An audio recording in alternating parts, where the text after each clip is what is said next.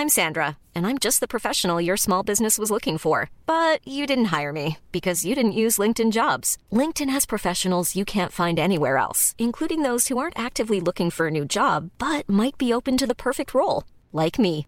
In a given month, over 70% of LinkedIn users don't visit other leading job sites. So if you're not looking on LinkedIn, you'll miss out on great candidates like Sandra. Start hiring professionals like a professional. Post your free job on linkedin.com/people slash Bonsoir à tous. Il ne se passera rien, rien avant jeudi et le Conseil européen extraordinaire, je crois, qui est convoqué jeudi matin et auquel participera Emmanuel Macron. D'ici là, demain c'est discours de politique générale de euh, Gabriel Attal, il ne se passera rien, entendez-vous bien, avant jeudi. Bonsoir, bonsoir à Olivier D'Artigol, bonsoir à Jérôme Béglé, bonsoir à Geoffroy Lejeune, bonsoir à Gilles William Golnadel. Bonsoir. Les gens vont peut-être se parler, pourquoi pas, mais aucun accord sera signé. Simplement ce soir, on sait que euh, les négociations au- autour de l'accord de Mercosur, Union européenne-Mercosur, sont au point mort. Emmanuel Macron s'y oppose fermement. C'est très bien qu'il s'y oppose fermement, mais il faut que les tracteurs soient dans la rue. C'est toujours pareil. Donc c'est ça qui est terrible. Emmanuel Macron, on en parle justement parce qu'il a reçu des handballeurs avec cette image que vous allez euh, peut-être voir. Euh, alors cette double image, si j'ose dire, le président de la République, euh, effectivement, qui recevait les handballeurs, il faut les féliciter, ils sont de nouveau euh, champions euh, d'Europe. On n'est pas champion d'Europe en matière euh, d'agriculture, loin de là. Et euh, les agriculteurs montent à On Paris. On l'a été avec euh, le général de Gaulle, euh, avec le début de la politique agricole euh, commune. Mais, comme dit l'autre, ça c'était avant. Le Mercosur, euh, c'est un traité euh, qui crée l'accord euh, avec les pays de l'Argentine, le Brésil, l'Uruguay et le Paraguay. Et évidemment, là, on- comme le réel saute au visage, il, prend, il dit bah, Je signe pas. Bon, Et on en a signé beaucoup avant. ah, voilà, c'est toujours pareil. C'est toute son ambiguïté. L'ambiguïté d'Emmanuel Macron, c'est Pascal Canfin à Bruxelles, et puis je signe pas le Mercosur ce soir. On en a signé beaucoup et d'autres sont actuellement en cours de Bien sûr. négociation. bien sûr. Je dis pas ça à Pascal Canfin, parce que Pascal Canfin, il est Renaissance. Et il n'y a pas plus dur avec les agriculteurs que Pascal Canfin. Et Pascal Canfin, c'est quand même quelqu'un de la majorité présidentielle. Vous savez qu'il y a une semaine, vous avez commencé à parler de Pascal Canfin Oui. et, en- et- et des médias, de la manière dont les médias allaient parler de tout ça. Et vous savez que j'ai lu des articles qui reprochent à certains médias, dont vous, de parler de Pascal Canfin en ce moment. C'est extraordinaire. C'est là, c'est un homme qui euh, À incarne. mon avis, il va y laisser sa place éligible aux prochaines euh, européennes. Oui, il est, oui, mais Il était numéro 2 ou 3 de la liste, je crois 3 de la liste. mais- de, de- mais il n'y a pas de- plus dur que lui. C'est des- pour les agriculteurs. Et il a, il a- on a à un moment donné pensé qu'il serait tête de liste, mais ce ne sera pas le cas. Je, je vais regarder attentivement quelle sera sa position sur la liste dans, dans un mois ou deux. Est-ce que vous voulez juste, c'est rare qu'on le fasse, mais qu'on interroge Nicolas, qui est euh, peut-être sur son tracteur ou à côté de son tracteur, puisque Nicolas, euh, il est dans le fourgon, regardez, il est en train de rouler, il monte à la capitale, comme on disait. Bonjour Nicolas, Bonjour. vous êtes où? Alors, nous arrivons bientôt à Limoges. Vous arrivez bientôt à Limoges. Vous êtes parti ce matin, je crois, d'Agen, et votre but, c'est d'arriver Voilà. jusqu'à Paris et de bloquer Ringis. C'est bien ça votre but? On veut, voilà, on veut arriver à, à mais je crois que bloqué, c'est déjà fait, puisque d'après nos informations, il y a déjà des, blindés qui nous attendent. Donc, c'est déjà bloqué. Bah oui, parce qu'effectivement, euh, force doit rester à la loi et que vous n'avez pas à bloquer, euh, même si on peut être en empathie avec votre mouvement, euh, on ne peut pas, vous pouvez pas bloquer ce qui vous n'avez pas le droit de bloquer, si j'ose m'exprimer ainsi. Alors, enfin, je sais pas, on est quand même euh, des citoyens français. euh, on, mani- on a le droit de manifester. Bon, On a le droit de se déplacer. Moi, je sais, vous savez, nous, on est euh, du sud-ouest, dans le sud-ouest. Euh, quand euh, il y a quelqu'un qui vient chez nous, on a plutôt la- la- l'habitude de l'accueillir avec euh, l'apéro, avec euh, des chips. Là, il nous accueille avec de la crimo et des, des blindés, c'est différent. Bon, je, voulais, je vous ai eu ce matin sur l'antenne d'Europe 1 et j'ai voulu vous appeler ce soir. Je voudrais simplement que les gens comprennent. Vous avez 150 chèvres, nous sommes d'accord. Oui. Vous gagnez 350 euros par mois.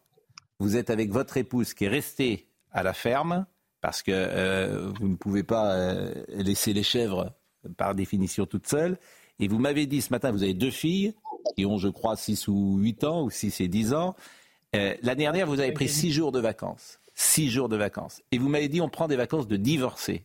C'est-à-dire que j'ai pris trois jours avec mes filles et ma femme a pris trois jours avec mes filles. Voilà la vie aujourd'hui de Nicolas, qui est éleveur de chèvres. Qu'est-ce que vous voulez que je vous dise, Nicolas? Sinon que je vous comprends. Que je vous comprends et que je trouve que cette situation est impossible. Et qu'effectivement, si j'étais à votre place, ben, j'essaierais qu'elle soit modifiée. Après, moi, ce que j'ai envie de vous dire, c'est que euh, la main maintenant est au, au, ministre de l'Agriculture et euh, au Premier ministre. Mais euh, il va falloir qu'ils agissent, quoi. C'est à eux de trouver des solutions. C'est pour ça qu'on on a le, les, Macron a été élu pour ça, pour trouver des solutions. Donc, ben, il faut qu'il qu maintenant il agisse. Ça fait, je pense que ben, on parle, vous parliez juste juste avant du Mercosur me dites pas que ce matin, Macron a appris ou, ou Attal ont appris qu'il y avait le Mercosur.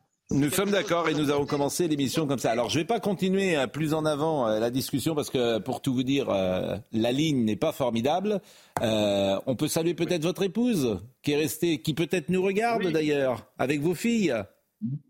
Nicolas. Peut-être bien, ouais, Mylène. Bon, bon bah, on, les embrasse.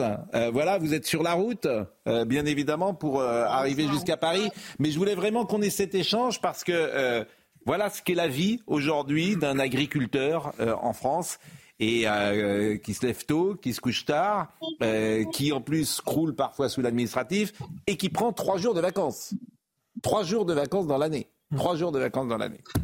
Merci, merci beaucoup et bonne route. Soyez prudents surtout. Soyez prudents évidemment sur euh, la route.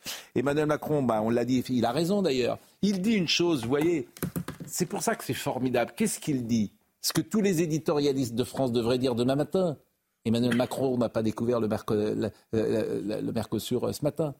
Voilà, c'est simple. Il a tellement raison, c'est évident. Mais c'est un traité qui doit être ratifié par Bruxelles ou par les, chacun des, pays de l'Europe euh, L'Alliance est constituée des membres permanents Argentine, Brésil, Uruguay, Paraguay. D'autres États sont associés Chili, Bolivie, euh, Colombie, Équateur, Guyana, Pérou et Suriname. Le Mercosur est une alliance économique qui repose sur la libre circulation des biens et des services, l'établissement d'un tarif extérieur commun et l'adoption d'une politique commerciale commune vis à -vis des États tiers ou des groupes États tiers la coordination euh, des politiques macroéconomiques et sectorielles entre les États partis dans les domaines du commerce extérieur, commerce agricole, industriel. Le Mercosur, c'est 100 000 tonnes de viande bovine en plus mais vers l'Union européenne s'il est conclu. 100 000 tonnes. Vous savez par exemple que les, les, les viticulteurs français hum. plaident pour une, euh, une, alliance avec le Mercosur, la ratification du traité avec le hum. Mercosur, parce qu'ils pourront envoyer leurs bouteilles de vin sans taxes et sans douane en Amérique latine. Donc c'est sûr que c'est plus compliqué. Mais bien sûr, c'est euh, toujours et je, plus compliqué. je pense même que les grands euh, agriculteurs, les grands céréaliers de la Beauce et de la Brie doivent pas être mécontents de ça. Le problème de l'agriculture aujourd'hui, c'est qu'elle est tellement morcelée, il y a tellement de filières différentes, que les problèmes des apiculteurs ne sont pas ceux des éleveurs, qui ne sont pas ceux euh, des, des arboriculteurs, qui ne sont pas ceux des viticulteurs. Ou... voilà. Bon, nous sommes d'accord. Alors je voudrais qu'on écoute Madame Thévenot, je suis pas sûr qu'elle ait le bon ton, Madame Thévenot, pour tout vous dire, qui est porte-parole du gouvernement, puisqu'elle parle de récupération. Ben non, c'est pas de la récupération. Quand elle parle de la récupération des politiques, je trouve ça toujours étrange de placer le débat sur euh, ces questions-là. Bien sûr que les hommes politiques s'intéressent, et même ceux qui sont dans l'opposition, précisément à ce qui se passe aujourd'hui. Madame Thévenot, porte-parole du gouvernement. Évidemment, vous l'avez également noté, certains euh, ont découvert l'existence des agriculteurs la semaine dernière. Ils se sont euh, rués euh, sur l'occasion euh, pour servir leur manège électoral. Je vous rassure tout de suite, ils oublieront aussi vite les agriculteurs qu'ils ne se sont jetés sur leur colère pour l'instrumentaliser. Cet opportunisme cynique, c'est celui du buzz sans scrupules et de la provocation sans solution. Nombreux politiques deviennent experts dans l'art de la réaction. Nous assumons de continuer à être dans la solution et l'action. Bon, elle pourrait dire exactement la même chose à propos de Gabriel Attal.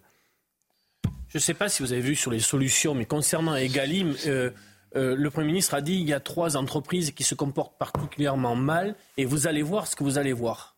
Sauf qu'on vient d'apprendre aujourd'hui, parce que tout se sait, tout se sait très rapidement, qu'il s'agit juste d'injonctions à ce stade-là, qu'elles n'ont rien à craindre. Donc ça paraissait comme étant le moment du discours le plus offensif. Or, ça s'est dégonflé dans la journée qui En revanche, Madame Thévenot, sur la concurrence déloyale, elle s'est exprimée parce qu'effectivement, euh, tout le monde la comprend, cette euh, hmm. concurrence déloyale. Nous avons aujourd'hui euh, des euh, agriculteurs et des agricultrices françaises qui sont très respectueux de l'environnement et qui s'appliquent à eux ce qu'ils veulent pouvoir continuer à déployer et à transmettre par la suite au regard de normes environnementales qui sont les premiers à mettre en œuvre. Cela, c'est bien évidemment pour notre climat, pour notre planète, mais aussi pour notre assiette, si vous me le permettez. Et donc oui, il peut y avoir une concurrence déloyale quand euh, nous importons ou nous avons sur notre territoire euh, des euh, produits qui arrivent, mais qui ne sont pas sous les mêmes critères, qui sont importants pour nous, pour notre territoire, pour notre planète et pour notre assiette. Et donc cette concurrence-là, nous devons pouvoir la regarder sans tabou. Pour notre planète, pour notre assiette, je jure, ces éléments de langage, en fait, j'ai du mal. J'ai du mal parce que c'est notre. Voilà. Oui, on a du mal. La France n'est pour rien dans le réchauffement climatique. Pour Epsilon. Elle n'est pour rien. Et elle n'a pas à sacrifier son agriculture, ses agriculteurs, pour un phénomène, au, fait, euh, sur lequel elle ne changera rien. Voilà. Ça, c'est, faut le dire, le redire et le re-redire. D'autant plus que les agriculteurs ne sont pas totalement insensibles au sujet, puisqu'ils ils, changent leur mode de production. C'est quand même important de, dire ça, quand même. De culture. Donc c'est qu'on leur oblige à prendre des solutions. Sur transposition. Bon. J'espère que ce sera arrêté. Avec qui ne changeront rien. Mm. Mais Gilles William qui a peu parlé. Je suis totalement convaincu, et totalement convaincu de la légitimité, de la justice, de la justesse du combat des, des paysans français, et notamment, même les normes françaises sont plus strictes que l'ensemble des normes européennes. C'est totalement ubesque. Là où, vous dire le vrai, là où je suis un peu déchiré et un peu partagé en tant que légaliste, c'est que je considère, et c'est pour ça aussi la, base de mon, de mon adhésion à ce mouvement, c'est qu'ils sont traités, en vérité, les paysans français sont exactement traités comme les, comme les gilets jaunes, comme, comme les premiers gilets jaunes et les fumeurs de clopes, vous voyez, les fumeurs de clopes qu'on méprisait, les, ceux qui utilisaient le, le, gazole, et, les, gitans de maïs. Bah, eux, c'est pareil. Hein. C'est les beaufs, c'est les beaufs de, qu'on méprise de la même manière. Moi, mais moi, j'ai, c'est pareil. C'est les Quand on en ce moment, on les écoute et je trouve qu'il y a ah, affection pour eux. 90% des ah Français sont avec eux. Oui, on les, non mais on les écoute pourquoi? On les écoute exactement pour la même raison que les Gilets jaunes parce qu'ils se sont mis en colère. Sinon, on ne les écoutait pas du tout. Euh, on n'en avait rien à faire. Euh, vous ne leviez pas le matin en pensant aux paysans. Oui, mais là, c'est différent. Ce que, je veux vous dire, patrimoine Ce que je veux vous dire, c'est que euh, la, limite que j'ai à mon adhésion, d'ailleurs j'ai cessé de soutenir personnellement les Gilets jaunes quand ils auront utilisé la violence, c'est qu'il ne faut pas qu'ils aillent trop loin.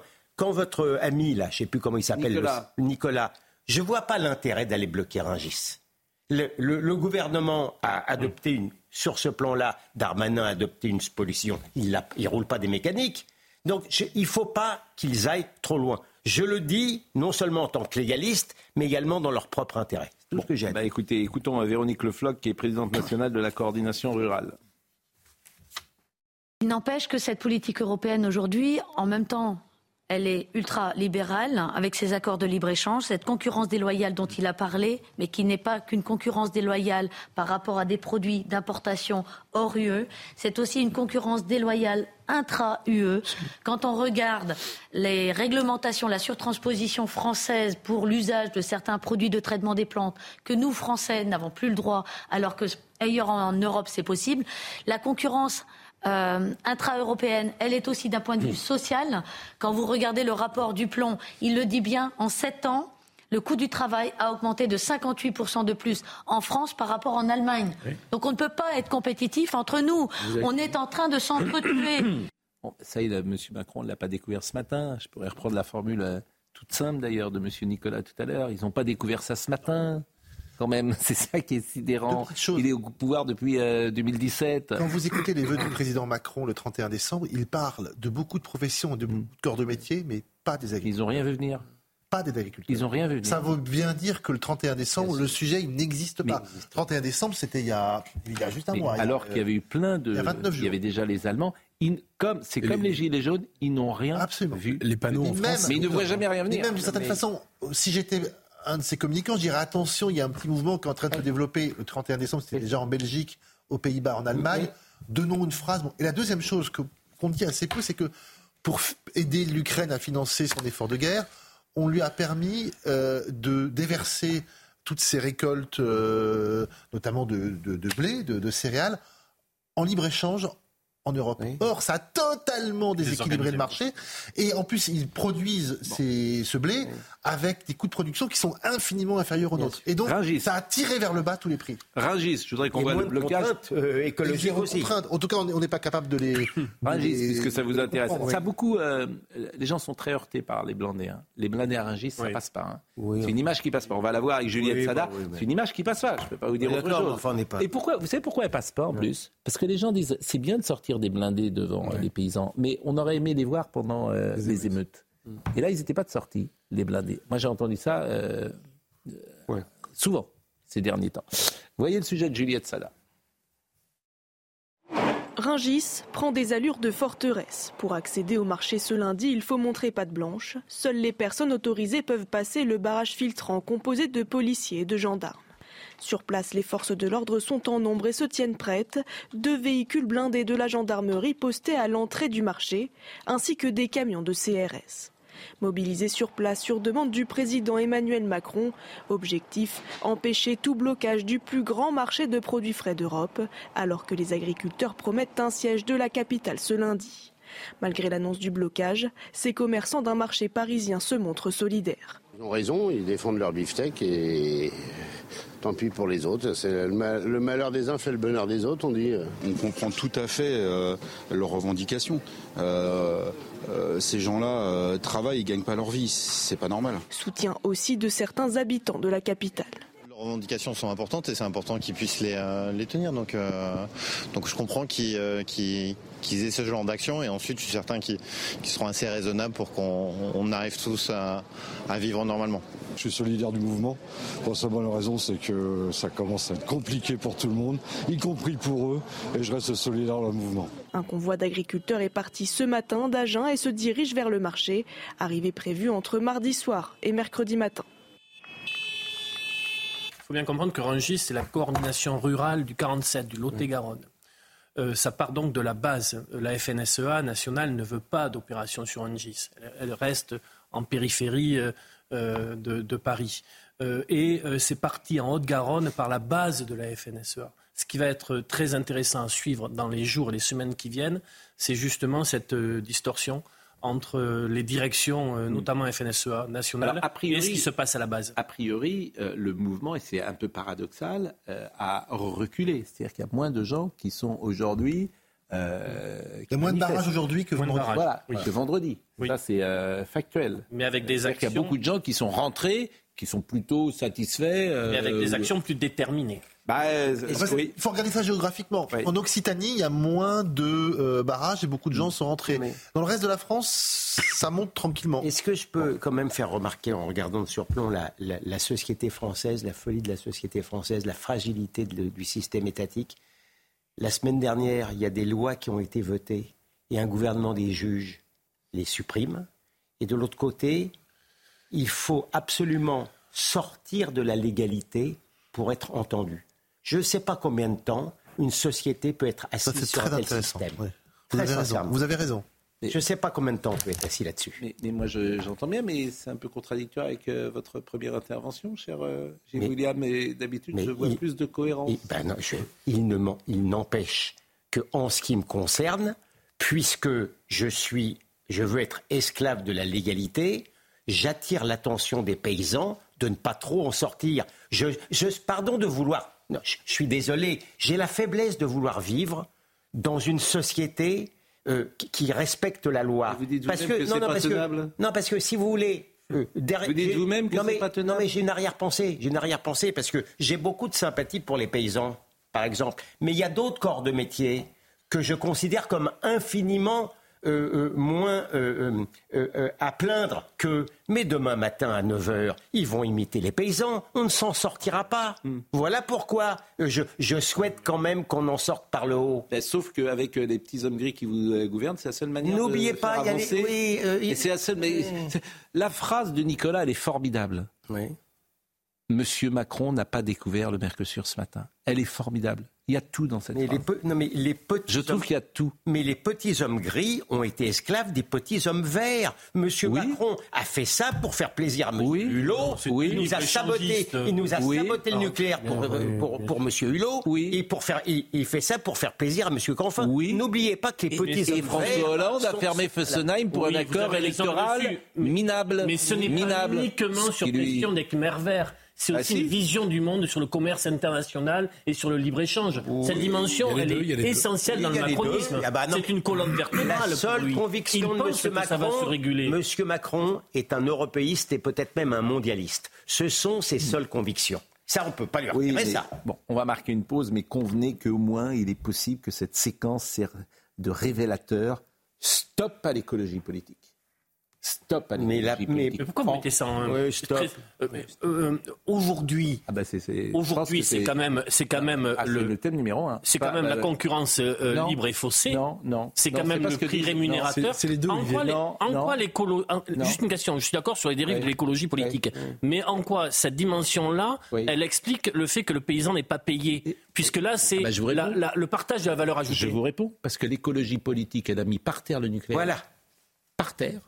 Que là, elle a mis par terre euh, l'agriculture. Qu'elle a mis par terre la crise du logement. Et qu'elle met par terre la France. Mais les fait. centrales d'achat européennes, Pascal, Pascal, les centrales d'achat européennes des grands mais- distributeurs. non, mais répondez à ce Non, mais moi, ce que je dis, c'est les écolos. Non, mais ça, c'est Ah. Autre chose. obsédé par le capitalisme. Mais oui, Ah, mais c'est un sujet quand même. Je dis pas que c'est pas un sujet. le- socialisme a été tellement parfait partout mais je dans sais le pas, tu me monde réponds ça, qu'on a c'est- évidemment raison de euh, mettre à l'index le, capitalisme. On va marquer une pause. On va marquer une pause. C'est Ça C'est Ça doit pas t'empêcher de réfléchir à ce qui dysfonctionne on Non, mais qu'il faille le réguler, je suis d'accord, mais on dans pas un dire que capitalisme est On le pire dans un système où il y a tous les Bon, inconvénients du, de- du libéralisme et tous les inconvénients du socialisme Vous cumulés. connaissez Oui, le mot de. Gorbatchev? La France, c'est le seul pays où le communisme a réussi. Oui, Bon. bien dit. Et en Mais fait, c'est il vrai. vraiment Qui a dit ça Gorbatchev bah oui. Et il s'y connaissait France, vaguement sur le sujet. bien Ah sûr, oui. l'administration, bien sûr. mais c'est le vrai. seul pays où la C'est Macron qui a besoin d'une perestroïka maintenant. C'est bien vu. Écoutez, je vous assure, mais cette séquence va peut-être marquer, là, il y a une prise mieux, de conscience sur euh, l'écologie. allons-y. Et Mais je vous, vous des m'amusais. hein. Vous faites des illusions. Non, mais pardon, vous faites des illusions. Allant, la pause, et puis je terminerai euh, ma phrase chez moi. Allez-y. La pause, on reviendra à la pause. Je n'avais pas terminé. Je vous dirai hors antenne. D'accord. Ça va intéresser tout le monde. Barrage. Les blindés, ça fait réagir, Ouais. parce que c'est symbolique. Et euh, notre ami Jérôme Béglé a entamé une discussion qui s'est poursuivie à la mi-temps de notre émission. Vous disiez une chose qui s'entend. Que disiez-vous? Je disais que c'est un peu plus simple d'envoyer des blindés à Rungis que de les envoyer à l'entrée des cités inaccessibles parce que gangrénées par le trafic de drogue. Et mon camarade euh, Gilles-William Golanet semblait ne pas être d'accord. J'aimerais comprendre. Je disais simplement parce que j'ai trouvé ce moyen euh, un peu démagogique, si vous m'y autorisez, bien entendu. Efficace. Euh, Pourquoi je- préfère dire efficace. vrai, en fait. Parce que je pense que je, pas le mot qui je convient. crois comprendre que le, point de deal. je crois comprendre que le blindé Oui. est efficace plus contre un tracteur que contre un dealer. C'est tout ce que je veux Mais dire. vous n'en savez rien. Un- Non, je suis pas spécialisé dans la question, Bah alors. mais ça me paraît. Des fois, il y a un barrage à l'entrée d'une cité. Ouais. Euh, Envoyer un blindé, c'est pas une bonne idée. Ah non, mais attendez, si vous voulez me faire dire, je ne verrai aucun inconvénient à ce qu'on m'envoie les blindés. Hein. C'est Euh, pas, c'est pas moi qui vais vous poser Faire des problèmes. hein. Un petit euh, parole d'agriculteur, on en entend beaucoup et c'est intéressant de les écouter régulièrement. Par exemple, vous allez écouter Karine Duc. C'est une question de survie. Écoutez-la. On n'est pas là pour euh, casser du flic, on n'est pas là pour. euh, on n'est pas des bandits. Nous, ce qu'on veut, c'est avoir simplement des réponses, hein, parce que c'est notre dernier convoi c'est notre dernier euh, combat pour les, agriculteurs et pour l'agriculture. C'est vraiment une question de survie. La pression que l'on essaie de mettre au gouvernement, c'est pas du poker, c'est pas une coup de théâtre, c'est- rien de tout ça. C'est la réalité des faits, c'est que personne aujourd'hui ne peut rentrer chez lui, sur sa ferme, sans avoir des réponses précises. C'est une question de survie. Je trouve qu'il y a peu de rapport finalement avec les Gilets jaunes, contrairement à ce qu'on dit, parce que c'est extrêmement organisé, avec euh, des leaders qui parlent, Oui. des propositions très précises qui sont demandées et aucune violence. La, Donc, euh, si je peux me permettre, la colère est la même, elle vient d'aussi loin. Voilà. Euh, c'est à peu près les mêmes sociologies de gens. Exactement. Et, et ensuite, les Gilets jaunes n'ont pas été violents dès le début. Le 17 novembre, le tout début, les ronds-points, etc., c'était Ouais. exactement la même ambiance. Ouais, Et ça a duré un mois. Et ça il a n'y duré un avait, mois. il y avait pas euh, des leaders, si vous Si, il y avait des leaders spontanés. Jérôme Bell, il y en avait d'autres. Oui, euh, je trouve que les leaders que j'entends me paraissent. Ah oui. Parce que là, vous entendez des, des plus, leaders syndicaux. plus structurés, Ah, si non, vous mais- me permettez, que ceux que mais parce que j'entends. vous avez gardé, parce que vous avez gardé un souvenir de la fin des Gilets jaunes. Oui. Vous, vous vous rappelez de Oui. Maxime Nicole, Jérôme Rodriguez, Oui, etc., oui, oui. qui avait été en fait pris en main par la France insoumise. Ça change beaucoup de choses. Et vous ne vous rappelez aussi que de la violence raison. à Paris. Mais en fait, il y a eu un mouvement en province. Écoutez un céréalier. d'ailleurs a commencé en province avant d'arriver en région parisienne. Écoutez un céréalier, je veux vivre. Moi, ce que je veux, c'est vivre, euh, ne pas être entassé de normes, à chaque fois de faire des papiers administratifs, pour faire des déclarations, ne serait-ce que pour euh, des, dégâts de, des dégâts de gibier sur les parcelles, désherber une haie, euh, couper un pauvre arbre qui traîne, qui, est tombé, on doit faire tout un tas de paperasses. Il y, en a ras-le-bol. Il y en a ras-le-bol. Moi, ce que je veux, c'est vivre décemment de mon métier. Je me suis installé depuis deux ans. Aujourd'hui, nos trésoreries sont à sec. Je ne sais pas comment je vais finir l'année. On a fait une moisson, on va dire, assez bonne, avec des prix de vente euh, quasiment au rabais et des charges qui ont explosé. On a eu l'effet ciseau cette année.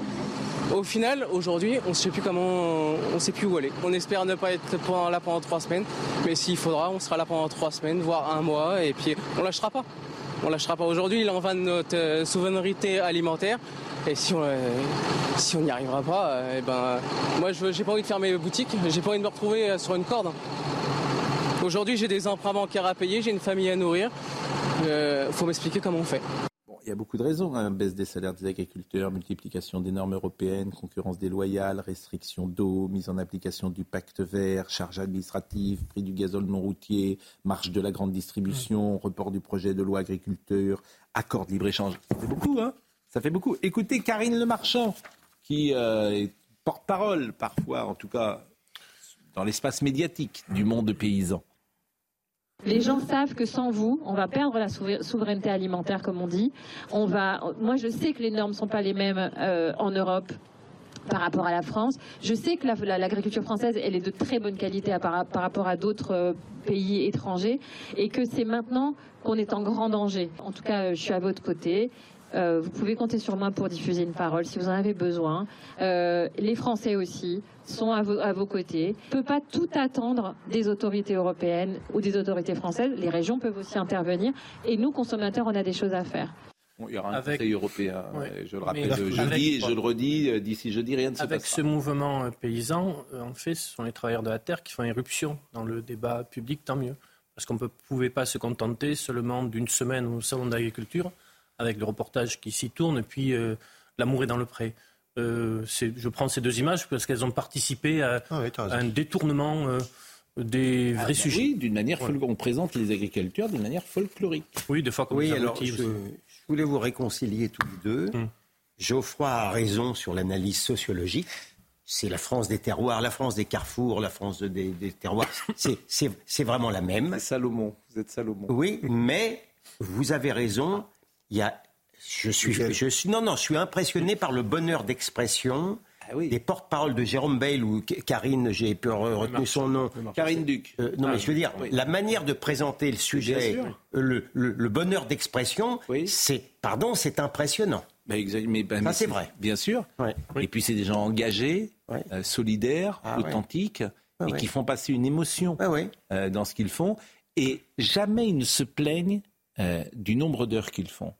Ils disent tous mon problème, j'aime mon Et travail. Ils se plaignent même pas Ouais, ouais. euh, de pas partir en vacances, etc. Parce que pas quand leur ils commencent cette profession, ils savent qu'ils vont travailler Bien- 7 jours par semaine ou 6 jours par Ouais. semaine. Donc c'est même pas discutable. Ouais. En revanche, ce qu'ils voient progressivement euh, monter, c'est tous les embarras qu'on leur met euh, Bien dans sûr. les sabots, si je puis dire. Dernière chose, un échange ce matin entre M. Manigold euh, et euh, sur le plateau et euh. Legras, qui est porte-parole de la coordination rurale, parce qu'ils avaient le débat tous les deux. Vous savez que Stéphane Manigold est un restaurateur. Ne va pas à Rungis, lui disait Manigold. Nous, aujourd'hui, euh, on sait que le fait de venir sur Rungis, ça pose des problèmes pour, euh, pour les restaurateurs, pour l'alimentation, et on, on en est désolé. Mais aujourd'hui, pour qu'on vienne à Rungis, c'est aussi symbolique. euh, bah, sans produits agricoles, euh, il n'y a plus de Rungis. C'est vrai qu'on est à la base, on déclenche. Mais on déclenche après beaucoup euh, d'explications et de négociations qui ont été pour l'instant fermées, tout au moins avec la coordination rurale. Mais je pense que de toute façon, très rapidement, on peut avoir une, une augmentation, je dirais, de, des mécontents et, et- Ouais. et du conflit. Moi, je soutiens les agriculteurs pourquoi aller dans notre maison commune qui est Ringis. Ringis, c'est notre maison commune. C'est la maison des agriculteurs, c'est la maison des restaurateurs. Allons ensemble au Parlement européen. Qui nous emmerde Allons ensemble à Strasbourg, bloquer Strasbourg. Allons à Bruxelles. Moi, je vous accompagne et je vous assure qu'en tant que président de région, je lève la profession et on va avec vous parce que effectivement, des normes, on en a ras-le-bol. Je le comprends pour vous. C'est complexe vis-à-vis de Ringis. C'est très complexe aujourd'hui de bloquer euh, Ringis. Ça peut aller très vite parce que nous, aujourd'hui, on a une certaine mobilité qui nous est possible, on va dire, jusqu'au salon agricole. Après, on est tous pareils, on doit aller dans les champs, donc il faut qu'on aille vite. Et pour, pour aller vite, on sait que tous les ministres sont pratiquement de, la région parisienne. Donc peut-être si aussi mangent moins ou moins bien, ils hmm. vont comprendre. Bon, on referme momentanément euh, le chapitre euh, de la crise euh, agricole pour vous rapporter une information qui m'a non pas surpris, mais euh, dans la série Les hommes politiques sont des génies, les sénateurs ont décidé ces dernières semaines d'augmenter de 700 euros mensuels euh, l'avance de frais de mandat comme l'ont fait les députés. Donc c'est 700 euros à partir du 1er janvier 2024. Les députés, c'est 300 seulement. Voilà, donc les sénateurs, les sénateurs ont décidé. Euh, bon, les sénateurs disposaient de 5 900 euros mensuels d'avance générale des frais de mandat, hein, c'est pas leur salaire. Bon, c'est vrai que ça tombe mal. En plus, euh, moi j'ai beaucoup d'agriculteurs au téléphone, notamment sur Europe 1 entre 11h et 13h, qui pensent que c'est la même chose, hein, eh que c'est pour eux, que ça va dans leur poche. Donc vous vous rendez compte que euh, Nicolas, qu'on a eu tout à l'heure, il gagne 350 euros par mois, et il entend que les sénateurs ont décidé d'augmenter leur frais de mandat de 700 euros par mois, deux fois ce qu'il gagne, et c'est simplement une augmentation. Bon, bah, effectivement, c'est pas le, moment n'est pas opportun. qu'on puisse dire. Alors, alors on ne veut pas euh, faire de démagogie. Il se trouve que ça a été décidé mi-novembre. Alors la crise, mais euh, j'ai envie de dire, ça, ça, n'enlève rien. C'est-à-dire que justement, il n'y avait pas de crise et eux, ils augmentent leur frais de mandat. Ils le feraient peut-être pas aujourd'hui. Dans ces cas-là, il y a une chose simple à faire en disant ça a été voté en novembre, mais on le décale de deux mois. Donc au lieu que ce soit oui, mais... Euh, ça se mette à jour en janvier ou en février, oui, mais c'est révélateur. Oui, non, mais c'est pas ça, mais je leur donnais une. C'est-à-dire qu'il y a de l'argent, euh, certains pensent qu'il y a de l'argent. Dans ces cas-là, Alors, je ne veux pas faire de démagogie. on décale de trois mois. Bon, je ne veux pas faire de démagogie, mais bon. Ça vous laisse. Euh, vous réagissez pas. Non, parce que non, comme je ne connais pas le sujet, pardon de vous le dire, je ne ah connais pas le sujet, je ne sais pas suis mal exprimé alors. avant, etc. Je veux pas, je, ça serait démagogue de ma part de, de dire, de parler d'un sujet que je ne connais pas. pas des frais de mandat, de pas la première fois que vous parleriez d'un sujet. Jamais, jamais, monsieur.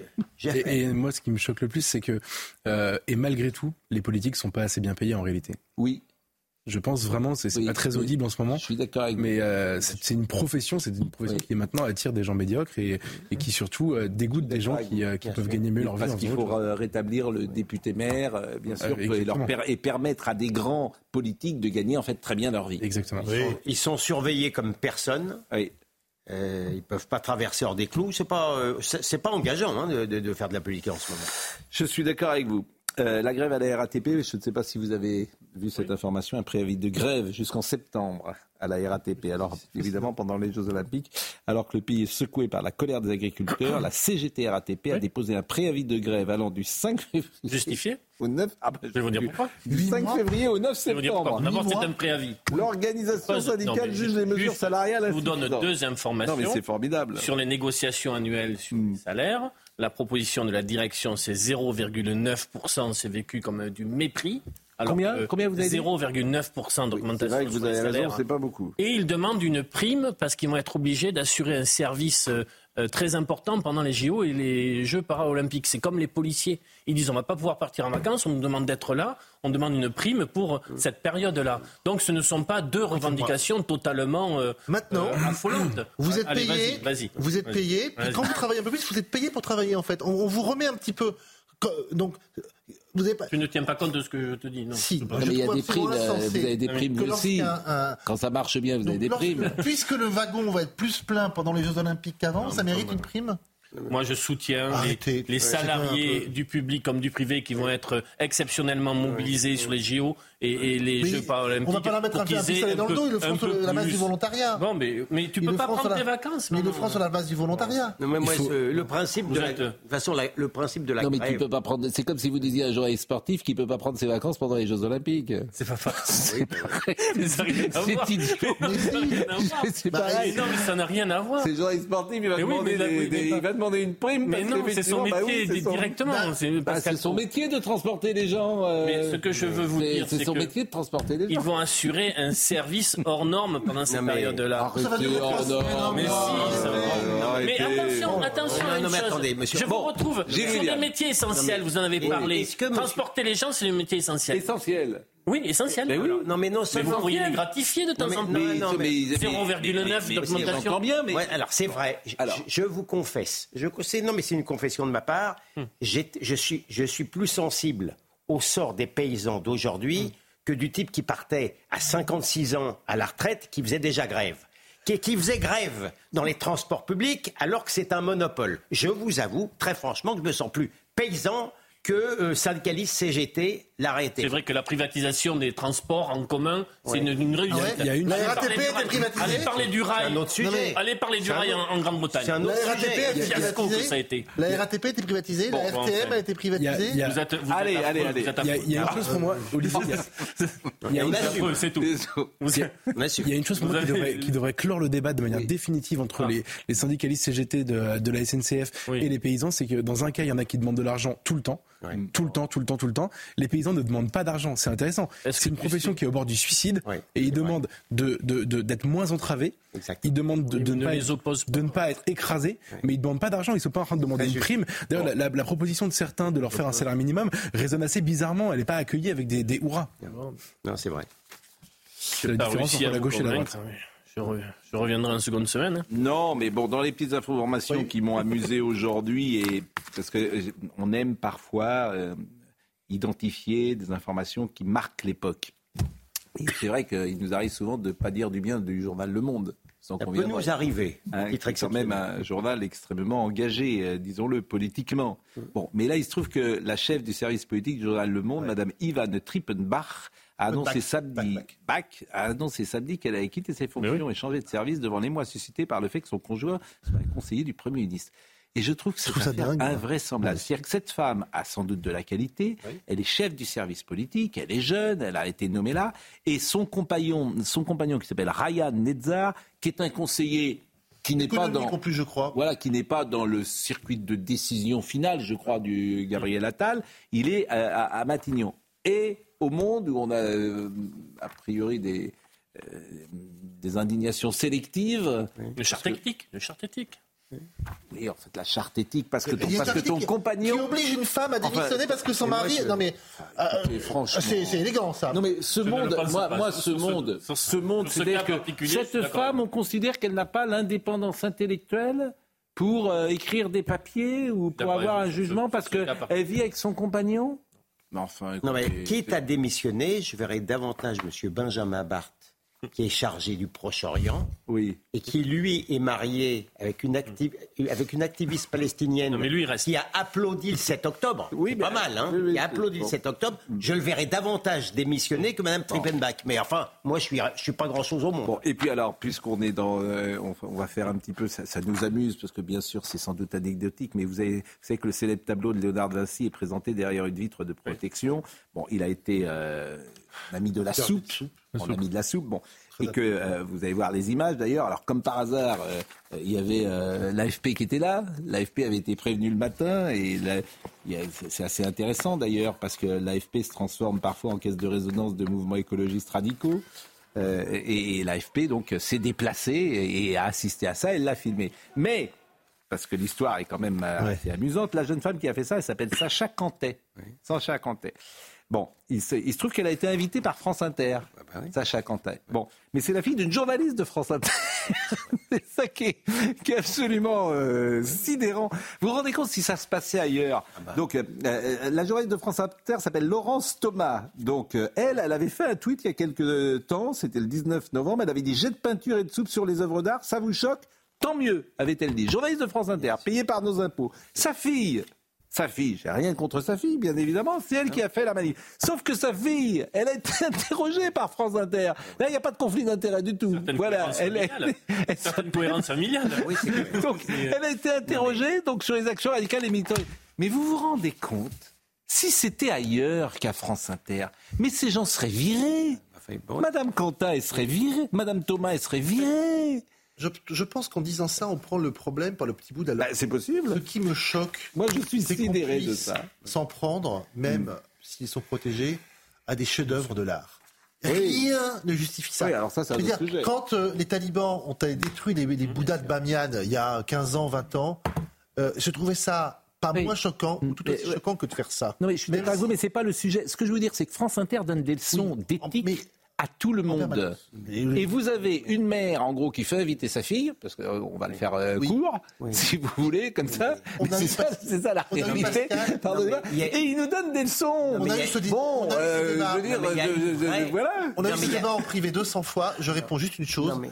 Malgré tout, France Inter est la première radio de France. Non, oui, oui, quand à un moment oui, donné, bah, oui, non, mais, je, partage votre émoi, mais à un moment donné, je il y a me dis, deux choses. Je me dis, qu'est-ce que ça veut dire que ça choque pas autant que nous, non, mais plusieurs choses. Faut mieux diffuser que D'abord, ils sont mieux diffusés, il n'y a pas de publicité. Il n'y a pas de publicité.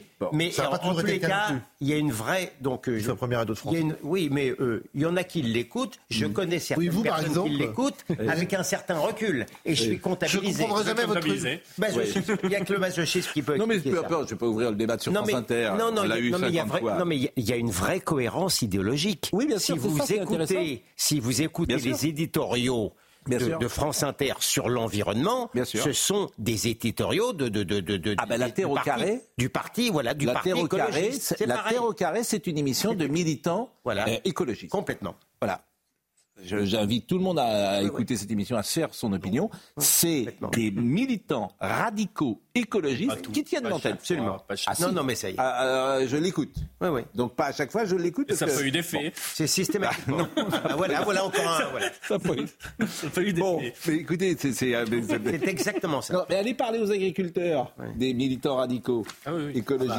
Ah, c'est la, la, fin de l'écologisme, comme c'était la fin peut-être de l'écologisme. Je non. pense que vous n'avez pas tort. Peut-être comme était la fin du communisme. Non, non, vous trompez. Ils sont allés un pont trop loin. Ils, ils sont complexés par rapport aux gens de la Terre. Parce qu'évidemment, euh, la Terre ne ment pas, si j'ose dire. Mm. Mais avec les. Avec... C'était une allusion.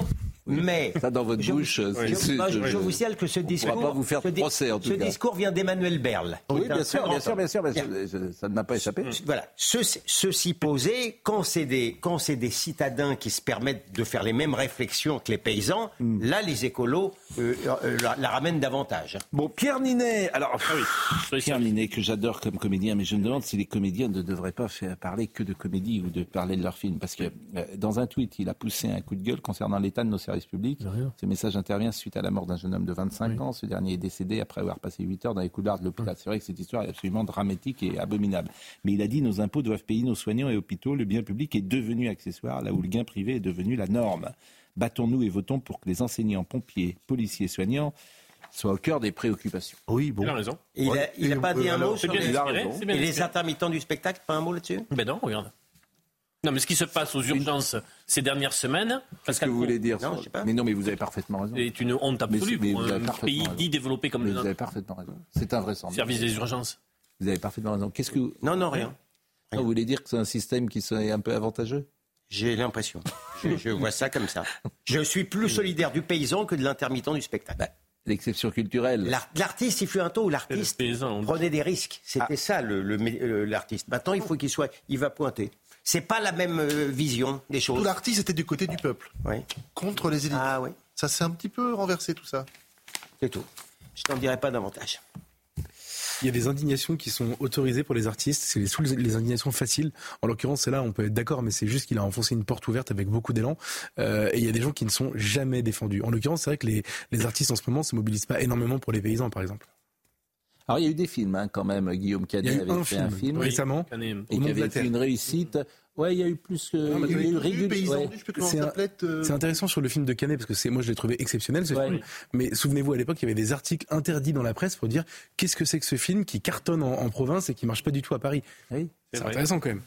C'était une histoire vraie. Et on a, j'étais en Berne ce week-end, on a beaucoup ri quand même à cette couverture médiatique qui fait que ça y est, le Sud-Ouest arrive à Paris. On nous présente comme des.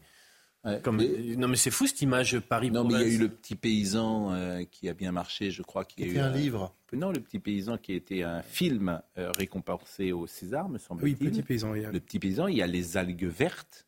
Oui. Qui a été aussi. Oui, enfin, il y aurait beaucoup à dire. Il y a eu médecin de campagne. C'est-à-dire, pourquoi, pourquoi dites-vous il y aurait les beaucoup algues vertes Parce qu'il y, a- il y a des mensonges sur les algues vertes, sur le tort que font les algues vertes. C'est tout ce que je veux vous dire. Ah, parce que vous êtes spécialiste euh, des algues vertes.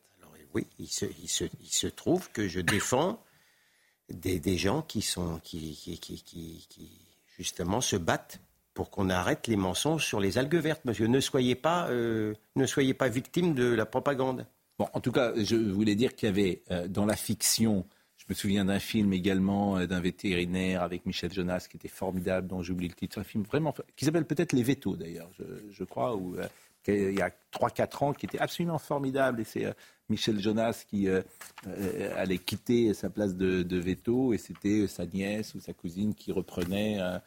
De, de ferme en ferme à la campagne, allait reprendre. Dans un genre un peu différent, L'amour est dans le pré, ça avait eu un succès considérable. Or, ça exaltait aussi. Oui, alors c'est il y a plus longtemps. Il y a 25 ans. C'est il y a plus longtemps, et puis il y avait un- une hirondelle fait pas le printemps aussi, je crois, ou fait le printemps. plus. ait des films C'est- bucoliques, bon. je vous l'accorde. Et Michel mais c'est pas- Serrault avec une jeune qui Bah, c'est bah, c'est ce que je vous dis, c'est ce film-là, c'est une hirondelle avec Ah oui, une petite, avec Qui Mathilde.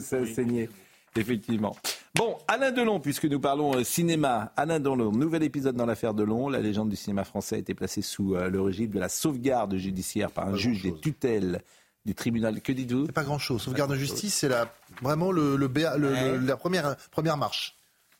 Et alors, Bah, qu'est-ce C'est ce que que je me permets de, de suggérer la dernière fois, je ne sais plus, quand on, quand, quand on nous a expliqué, euh, quand certains membres de la, de la famille euh, de M. Delon nous expliquaient que M. Delon ne comprenait plus rien, qu'il était complètement... Il n'est pas sous tutelle, il n'est même pas sous curatelle, il est sous sauvegarde, comme beaucoup de personnes âgées euh, qui, par moments, sont confuses, mais pardon, ça invalide la thèse maximaliste. Et c'est pour ça que j'étais prudent quand on a évoqué le sujet euh, il y a quelque temps. Ça veut dire concrètement qu'il ne pourra pas faire des grosses sessions, qu'il ne pourra pas vendre Oui, ses il peut pas, appartements. voilà, il peut pas vendre mais- sans autorisation des biens Mais immobiliers. il peut euh, faire des actes de gestion de vie courante euh, bien sûr, de, de façon autonome et sans avoir Avec- une non, autorisation c'est- surtout sur le choix. C'est surtout sur le choix de ces médecins. Comme la famille ne semble guère s'entendre, ils ne veulent pas. oui. Il faut qu'il y ait un tiers qui choisisse le médecin pour qu'il ne, se- ne soit pas choisi pour l'un par l'un des trois enfants et qu'il n'exerce pas une manière d'influence sur, sur Alain Delon. C'est ça la réalité. Ce sera sans doute un professionnel de justice qui sera euh, Oui. responsable de cette sauvegarde de ju- Exactement. et pas des enfants. Exactement, un mandataire. Benjamin me dit que euh, euh, Jérôme Godefroy a retiré son tweet tout Ah. à l'heure sur lequel je m'étais appuyé. Donc euh, l'information venait de lui, il est journaliste. il faut la euh, retirer aussi. Godefroy. Donc effectivement, je retire cette information si elle n'était pas euh, avérée. Euh, et euh, bien évidemment, et, euh, ou alors peut-être l'a-t-il retiré son tweet pour euh, d'autres raisons. Peut-être Mais enfin, prenez du recul. Mais S'il vous plaît. je prends, je prends du recul. prudence. Bien sûr. Bon. voilà. Généralement, je cite les journalistes, ce qui est la moindre Oui. des choses, et je fais confiance à mes Permettez-moi de me faire l'avocat de France Inter. Exactement. Et- non, non, mais je, je et alors évidemment, si euh, bien évidemment, euh, si tel n'était pas le cas, Eh ben, vous ce qui m'aurait étonné d'ailleurs, pour te vous dire. Oui, oui, maintenant qu'on y pense. C'était pense. tellement énorme. Voilà, que, que quand même, Ouais, ouais. euh, on, on- on Ah bah pourrait oui, être bah. é- étonné. Donc euh, c'est c'est C'est ce une. qui s'appelle une retraite en bonne c'est un exercice quand même. Non, mais je m'aperçois qu'il a retiré son tweet, donc euh, peut-être Vous cette feriez un information. très bon ministre. Mais non, mais très très bon. Attendez. Vous me voulez du mal? Euh, Pascal Canfin, euh, sans vous, voulez du mal? Vous très belle voulez- réactivité Oui. de votre part. Vous voulez du mal? Bah, Puisque vous avez la parole, je vais quand même vous féliciter. Parce que vous êtes euh, le livre le plus vendu en France. Vous offensez ma modestie. Non, bah, Non, ça, ça, c'est pas. c'est pas- c'est- bon. Euh, journal de, de guerre. Non, mais bon, on se connaît bien. Et vous savez combien je vous aime beaucoup. Et, et même si parfois nos joutes oratoires nous permettent euh, de ne pas être d'accord. Mais c'est vrai que c'est un livre particulier que vous avez écrit. euh, que euh, ce que vous vivez actuellement, vous l'avez dit avec beaucoup d'émotion euh, sur ce plateau, mais également chez Laurence Ferrari, avec Sonia, etc. Et ce qui peut euh, vous faire plaisir, si j'ose dire, euh, dans ce livre, c'est combien il touche le public. vous me faites plaisir, euh, et ça, ça, me touche, tout ce que vous dites. Je confesse aussi que depuis le 7 octobre, mon narcissisme en a pris un petit coup. Hein. Je n'ai pas les mêmes satisfactions qu'avant. Hein. Je dois la vérité de vous le dire. Vous auriez préféré ne jamais écrire ce Ah, livre bah, et ne jamais ah, avoir de ah, succès ça, avec je ce livre. gar- Je vous garantis que oui. hein. Voilà, c'est c'est- tout ça, c'est cher payé. Mais en même temps, de- que- d'être lu, d'être entendu, euh, me procure une, euh, une- Alors, est-ce que, le, que premier livre de France sera invité euh, sur France Inter, chez Léa Salamé, pourquoi pas chez. Anne-Elisabeth Lemoine? Et en tous les cas, de manière empirique, je constate que les, les chaînes privées ont fait leur travail et pas les chaînes publiques. C'est tout. C'est intéressant parce que le premier livre, le- je le répète, hein, le plus vendu sur Amazon, hein, bon, huitième sur euh, Benjamino me dit sur la Fnac, huitième sur la Fnac et le premier sur euh, Amazon. C'est quand même un phénomène d'une certaine manière. C'est-à-dire que vous allez arriver à en vendre 30 000 ou 40 000, c'est chez Fayard d'ailleurs, et c'est euh, un gros succès. Donc a priori, les journalistes devraient s'intéresser à, aux raisons d'un Je vais me succès. faire l'avocat de France Inter. Comme je ne dis pas trop de bien de l'audiovisuel de ces justement. oui, ah non, mais s'ils étaient sur deux, ils devraient. Mais moi, j'adore, mais j'invite tous les gens qui disent du mal pour me- de- Pour tenter de me confondre. Mais je passe mon temps à vouloir les inviter, ceux qui ne veulent sûr, pas venir. vous dites même dans le livre que c'est une véritable obsession Mais par exemple, avec le monde. Mais par exemple, ils ont passé leur temps à interroger, je le dis dans mon livre, les gens de l'UNRWA. Je dis dans mon livre que les gens de l'UNRWA étaient liés avec le Hamas puis et chemise, et on apprend que. Alors, Jérôme Godefroy m'envoie euh, une, euh, à l'instant euh, un petit mot et me dit effectivement sur la fille de journaliste de France Inter, en fait, c'est une fausse information. C'est une fausse information. Donc, dans ces cas-là, quand on, fait une, quand on a une fausse information, il faut s'excuser. On présente ses excuses. On présente ses excuses. Platement. Platement. Et dire c'est une fausse information. À l'égard de la personne que vous Exactement. Exactement. En l'occurrence de Madame euh, Thomas. Donc, euh, euh, il faut euh, toujours euh, s'excuser. Bien sûr. Bien évidemment. Même si, euh, je veux dire, on s'est fait. euh, il peut y exister des raisons, mais il n'empêche. Enfin, la seule chose qui est fausse, c'est que c'est, il s'agit de sa fille. Tout le reste, son tweet est vrai, euh, ce qu'elle, promeut. euh, oui, euh, sur- oui, bien sûr. Oui, oui. Oui, mais ce Ah n'est pas sa fille. Ce n'est que- pas- Qu'elle véhicule l'idéologie hein. Ce n'est- écolo-gauchiste, il n'y a pas de doute. Mais, ce- mais je répète, fille. ce n'est pas sa fille, même cette jeune femme a été interrogée euh, à France Inter, comme je l'ai dit, donc France Inter promeut, pourquoi pas ça, mais ce n'est pas sa Pas fille. sa fille. Donc, dont acte. Oui, oui, absolument. Et quand on a fait une bêtise, Ça va tourner un peu quand même. non, mais. euh, non, pourquoi? Euh, Il est à 21h, une, et c'est Monsieur Benkemoun qui arrive et qui va euh, effectivement prendre la suite entre 21h et 22h. Exactement. Et ce soir, qu'est-ce qu'on va regarder? On va regarder ce qui se passe sur la 6, sur la 15 et à Rungis. On aura un œil en, en- en direct sur, euh, sur les points de blocage. Il y en a eu, il y en a eu beaucoup. L'étau se resserre sur Paris autour de Gabriel Attal avant son discours de politique générale. C'est de ça dont on va parler et puis de ce que veulent les, les agriculteurs qui sont beaucoup intervenus, qui ont beaucoup parlé. On a une image en direct, ça c'est un point de blocage. Euh, et euh, on sera avec Alexis H, qui est président des betteraviers de l'Oise. Il sera avec nous pour débattre avec Benoît Mournet, qui est député euh, Renaissance des Hautes-Pyrénées. Et puis il y aura aussi le général Cavalier. Voilà. Eh bien, merci en tout cas, merci grandement. Euh, merci grandement à Florian Doré qui était avec nous, Arnold Cara était à la réalisation, Philippe était à la vision, merci à Amanda qui était au son, Benjamin No, Thomas Saint-Jean et Florian Doré. Toutes, ces émissions sont à- toutes les émissions sont à retrouver évidemment sur cnews.fr. Passez une excellente soirée. Rendez-vous demain matin.